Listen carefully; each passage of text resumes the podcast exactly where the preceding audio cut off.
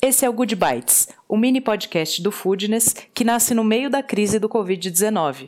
O nosso objetivo é jogar luz em iniciativas e ideias incríveis que estão acontecendo no mercado da hospitalidade. É sobre generosidade, humanidade, sobre o poder da ação e do coletivo. O Good Bites nasceu para te inspirar e te fazer companhia.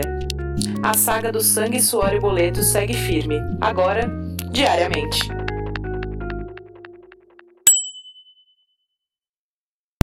Todo mundo vai precisar se reinventar. Isso é uma grande verdade. E você por aí já pensou como é possível criar um outro produto ou reinventar o seu produto dentro do seu conceito e que chegue até as pessoas num novo formato? Para fortalecer a marca, estar tá perto do cliente, aumentar o ticket médio e manter uma boa parte do faturamento, o chefe Paulo Yoller, dono do Meats, que é uma hamburgueria super bacana aqui de São Paulo, criou um kit hambúrguer. O Paulinho escolheu algumas receitas e aí ele faz o kit de acordo com todos os ingredientes que vão naquele hambúrguer e manda numa caixa tudo separadinho, embalado para que o cliente finalize seu próprio hambúrguer em casa.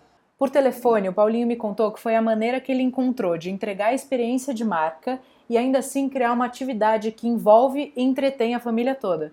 Eu achei uma baita ideia, especialmente para quem tem criança em casa. É um passatempo delicioso para fazer com eles. Além disso, o cliente monta um hambúrguer ultra personalizado, usando exatamente os mesmos ingredientes que são servidos no Meats e que ele não encontraria no mercado comum.